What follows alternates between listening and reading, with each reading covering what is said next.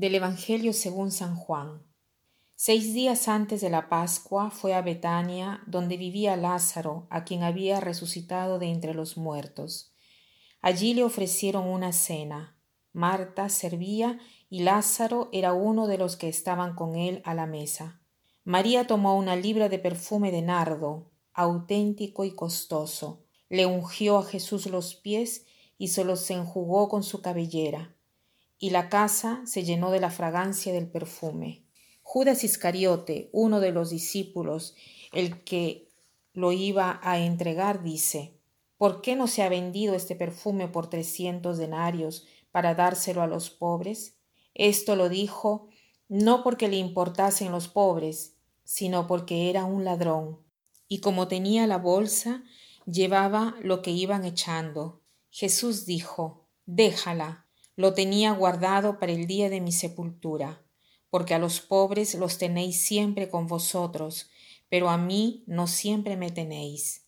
Una muchedumbre de judíos se enteró de que estaba allí y fueron no solo por Jesús, sino también para ver a Lázaro, al que había resucitado de entre los muertos. Los sumos sacerdotes decidieron matar también a Lázaro, porque muchos judíos por su causa se les iban y creían en Jesús.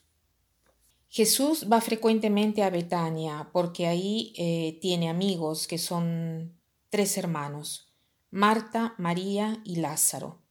Lázaro era aquel que hemos visto la semana pasada. Jesús hizo resucitar de entre los muertos a Lázaro. María eh, apenas ve a Jesús en la cena, se acerca y hace un gesto muy audaz porque es un gesto que hacía la mujer, la esposa por lo general, que era de soltarse el cabello. Mm, ellas eh, tenían que estar siempre con el cabello recogido y, lo podían solamente soltar delante del marido. Y le lava los pies a Jesús y los cubre con nardo, un nardo perfumado, mm, que era eh, muy, una esencia muy costosa. Aquí incluso se dice que eh, cuánto cuesta, ¿no? 300 denarios y 300 denarios era el sueldo de un trabajador medio de todo el año. Pensemos cuánto costaba ese perfume, ¿no? Eh, y, ella cómo eh, estimaba a Jesús, cómo amaba a Jesús para hacer eso, ¿no? Era enamorada de Jesús, hace locuras cuando uno está enamorado de todo lo que tiene, todo lo que quiere, ¿no? lo que eh, considera precioso.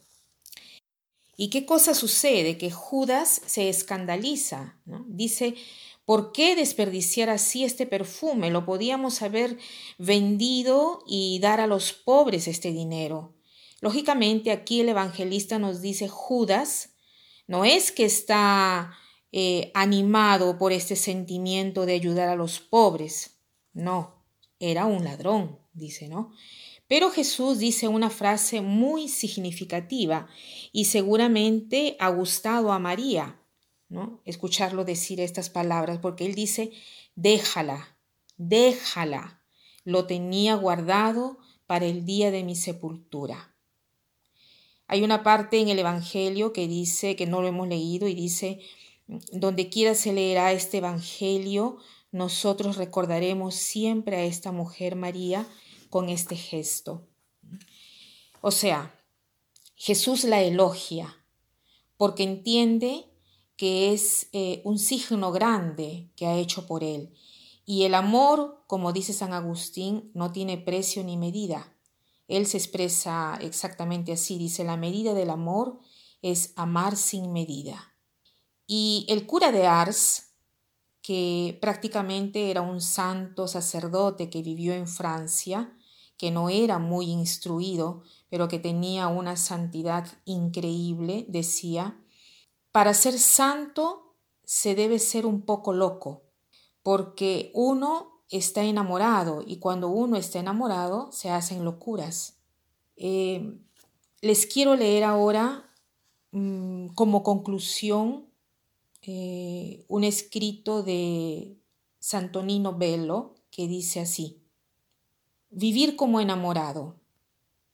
Enamorarse de Jesucristo, como hace una persona que ama perdidamente, establece su propio compromiso humano y profesional con ella, en torno a ella, conecta las elecciones de su vida, rectifica los proyectos, cultiva interés, adapta gestos, corrige defectos, cambia su carácter siempre en función de armonía con ella. ¿Y qué cosa no hace un hombre, por ejemplo, por su mujer? ¿Por qué tiene que poner su que dar su vida por ella?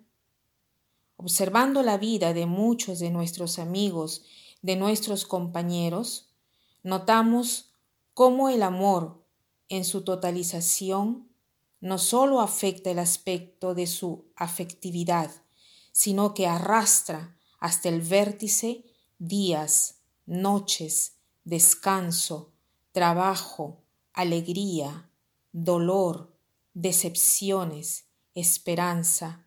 Es una inversión total. Cuando hablo de enamorarse de Jesucristo, quiero decir esto, una inversión total de nuestra vida para nosotros. El Señor no es una faja, no es un fleco, no es un encaje, aunque se ve así si se agrega a las cortinas de nuestra existencia. El amor por Cristo, si no tiene la marca de la totalidad, es ambiguo. Servicio a tiempo parcial, por horas, quizás con una mayor compensación por lo extraordinario. Con Cristo no es admisible. Un servicio por horas sería una mercantilización. Enamorarse de Jesucristo significa profundo conocimiento de Él, familiaridad con Él, existencia diurna en su casa, asimilación de su pensamiento, aceptación sin descuentos de las exigencias más radicales del Evangelio. Significa volver a centrar verdaderamente la vida alrededor del Señor Jesús para que nuestra existencia, como dijo Dietrich Bonhoeffer, se convierta en una existencia teológica. Que pasen un buen día.